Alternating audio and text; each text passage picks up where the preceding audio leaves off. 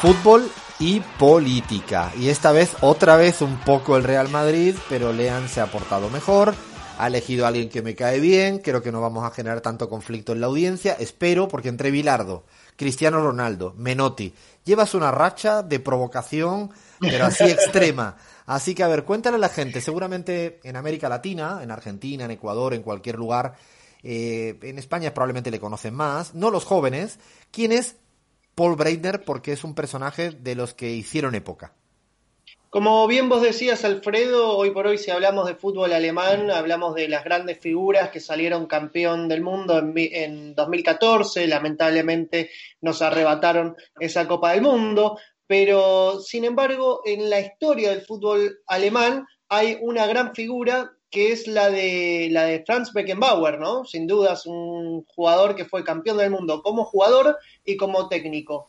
Y detrás de Franz Beckenbauer hay otra figura que representa su, su alter ego, ¿no? Su, su completa antítesis, que es Paul Breitner. Paul Breitner además compartió plantel y compartió línea defensiva con Franz Beckenbauer y era completamente distinto, digo, teníamos a Franz Beckenbauer, un tipo muy alineado, eh, muy pulcro, incluso en el campo de juego, muy elegante. Muy técnico, ¿no? Un jugador técnicamente, ¿no? Atrás, siempre jugaba atrás.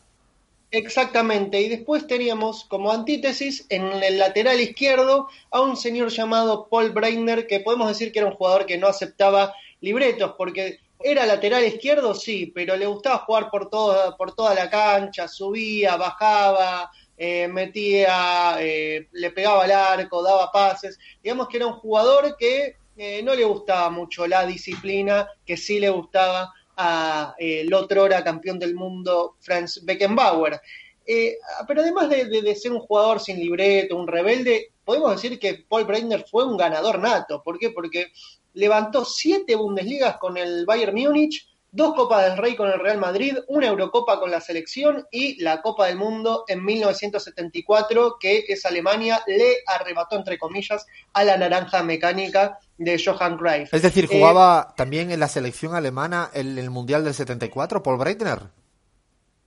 Exactamente, Paul Breitner fue uno de los campeones de la Alemania 74 que tenía como grandes figuras a Franz Beckenbauer por un lado y eh, a Paul Breitner en el lateral izquierdo y arriba al inolvidable Gerd Müller, uno de los grandes goleadores de la historia de los mundiales. Era una selección que sin dudas no se destacaba por lo técnico como si eh, la eh, naranja mecánica, la Holanda de Johan Cruyff, pero sí que era una selección muy prolija y muy eficiente. Bueno, pero decíamos de Paul Breiner, que además de ser un, eh, ganador eh, nato, de ser un jugador que no aceptaba libretos, era un jugador que representó algo así como una verdadera revolución cultural en el fútbol alemán, porque llevaba pelo afro, barba, eh, además estudiaba filosofía. Estudiaba filosofía. Exactamente, era un jugador muy, un perfil tenía algo así como un intelectual del mayo francés. Uno Parecido a Sócrates, ¿no? Muy parecido a Sócrates en su look también y en, lo que es eh, su estereotipo, ¿no? Un jugador que ah, no solamente hablaba de fútbol, sino le interesaba eh, la música, la literatura y sobre todo la política. Y con respecto a eso, eh, sus figuras preferidas de la política eran nada más y nada menos que el Che Guevara y Mao Zedong. No me lo puedo creer, ¿en serio? Exactamente, Paul Breiner destacaba las dos grandes eh, eh, personalidades de la izquierda en los años 60, 70, sin duda el Che Guevara y Mao Zedong, y las ideas del Che Guevara y, el Mao Zedong, aunque, y Mao Zedong, aunque no lo crean, las llevaba incluso al vestuario del Bayern Múnich. Se la pasaba hablando de política y de izquierda con sus compañeros de equipo que no le entendían nada, pero bueno, el tipo jugaba bien y lo dejaban hablar, ¿no? Porque en realidad, vamos a decir la verdad, se le oía tanto en los vestuarios como en las barricadas contra la guerra de Vietnam. Eh, y por ejemplo, en una entrevista le preguntaron si antes de ganar la Copa del Mundo cuál era su mayor deseo en la vida y le preguntaron, ¿es la Copa del Mundo? Y él dijo, no, es la derrota de los norteamericanos en Vietnam. Está buenísimo. Bueno, alguien que tiene criterio, porque una cosa es, como dice Galeano, lo importante dentro de lo no importante y otra cosa es lo importante, ¿no? Lo importante es eso, no lo otro, menos mal que hay alguien me lo imagino en esa Alemania, ¿no? En esas discusiones eh, en plena Alemania con esa claridad y con esos pelos, con ese look eh, y sobre todo lo del Che Guevara, que ahí me dejaste totalmente fuera de juego, ¿eh?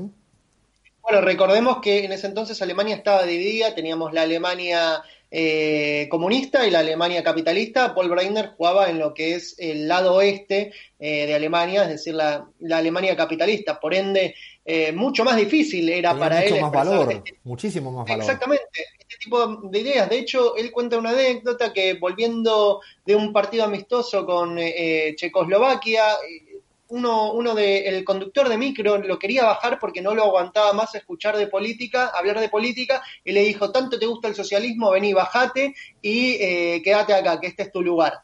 A ese nivel tenía que convivir Paul Breiner con sus compañeros, ¿no? Eh, eh, ¿Cómo se empezó a interesar por política? Él dice que cuando tenía 16 años vio por televisión la muerte del Che Guevara y eso le produjo un verdadero impacto y nunca volvió eh, hacer el mismo. Y hablábamos de que Paul Breitner era algo así como el alter ego de eh, el antítesis completa de Franz Beckenbauer. Bueno, lo criticó también a Franz ah, Beckenbauer. Sí, porque él decía que eh, representaba los sectores de poder de la sociedad alemana y los llamó amigo de la burguesía. ¿Qué me contás? Está buenísimo. Así fue como una discusión así, ¿eh? Una discusión así entre en un en un vestuario son de las que no me gustaría perderme para nada, ¿no? Pero en absoluto. Tal cual, tal cual. Bueno, Franz Beckenbauer durante toda su vida fue una persona muy cercana a las estructuras de poder del fútbol alemán, eh, así que, que sin dudas, por una parte, por ese lado, eh, Paul Breiner tenía razón. Y vos, eh, Alfredo, al principio del programa habías destacado su paso por el Real Madrid y él llega en un momento muy difícil de la historia española en el año 1974. De hecho, lo acusaron a, a Paul Breiner de vender sus ideales para formar parte de el equipo predilecto del dictador Francisco Franco, pero eh, Paul Breiner eh, decidió vivir con este tipo de contradicción porque, porque si bien jugaba para el equipo de Franco, por otro lado financió, por ejemplo, con 1.500 dólares la huelga de un grupo de mineros antifranquistas. Así que eh, podemos eh, hacer un contrapeso ahí, ¿no, Alfredo? Sí, absolutamente. De hecho, eh, me parece que él coincide, creo, y a lo mejor voy a hablar de memoria, con Del Bosque. Puede ser que estuvieran casi al mismo tiempo en el Real Madrid. Digo, ya habíamos hablado de él en su momento del Bosque, sin ser un hombre precisamente de derecha, más bien con ciertas ideologías de izquierda. Y bueno, Paul Brini, yo creo que en España fue concebido realmente para para la gente del Real Madrid como del, progresismo de la izquierda un referente, porque creo que tampoco se quedó callado del todo ni asumió el rol de defensor, como tú bien decías, del franquismo, ni mucho menos. Creo que en absoluto fue eso.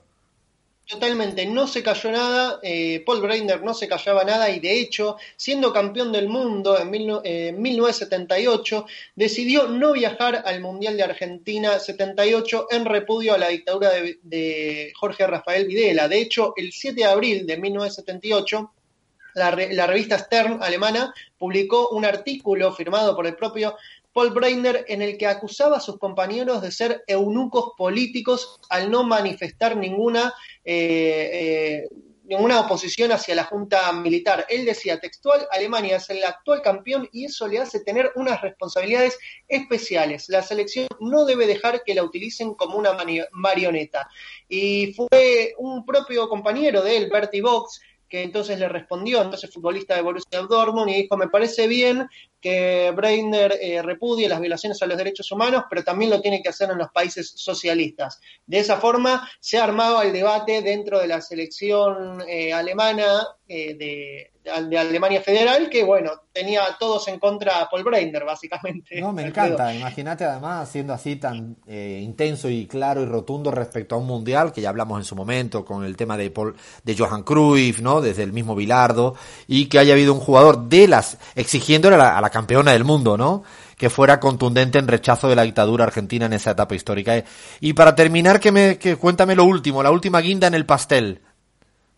Y la última guinda, bueno, primero contar una pequeña anécdota que poco antes del Mundial de 1982, como decíamos, Paul Breitner supo convivir con esta contradicción de vivir en un país capitalista y tener ideas eh, socialistas y eh, aceptó eh, la oferta de una compañía de espuma de afeitar para afeitarse la barba en vivo y en directo. Y bueno, lo hizo, qué sé yo. Y en la actualidad, Paul Breitner habló, habló entre otras cosas de, por ejemplo, eh, el Partido Verde, dice que él es votante del Partido Verde. En su momento le preguntaron a quién votaba en los años 70 y dijo yo no votaba porque en ese momento no existían los verdes. Y también habló de Angela Merkel. Dijo que eh, dentro del campo de juego Angela Merkel sería una tiempista en el campo de juego y la acusó de haber afeitado muchas mentes capaces. Eh, Merkel solo piensa en sí misma y en el campo de juego ella sería una futbolista de buen tiempo, una especuladora, pero pensante, a quien no le importa si pierdes o no, que lo principal para ella es lanzar algunos pases agradables. ¿Qué me no, me encantó, me encantó Paul Brader. Mira que ya le intuía cosas, sabía de él, pero no tanto como para que encima en la actualidad le haya dado duro a la gran, toda poderosa canciller alemana Angela Merkel bueno, un personaje, un personaje que no podía... Genio y figura. ¿eh? Genio y figura, literal. Creo que va a ser Increíble. de los que quisiera ahora empezar a ver si hay algún documental que ver. Ya me dieron ganas, me abriste el apetito, Lean, y espero que a toda la audiencia también. Un jugador más que demuestra que fútbol y política van de la mano. Paramos, viene tan informativa y ya agarramos y nos ponemos a hablar con Dilma Rousseff, expresidenta del Brasil, aquí en la pizarra.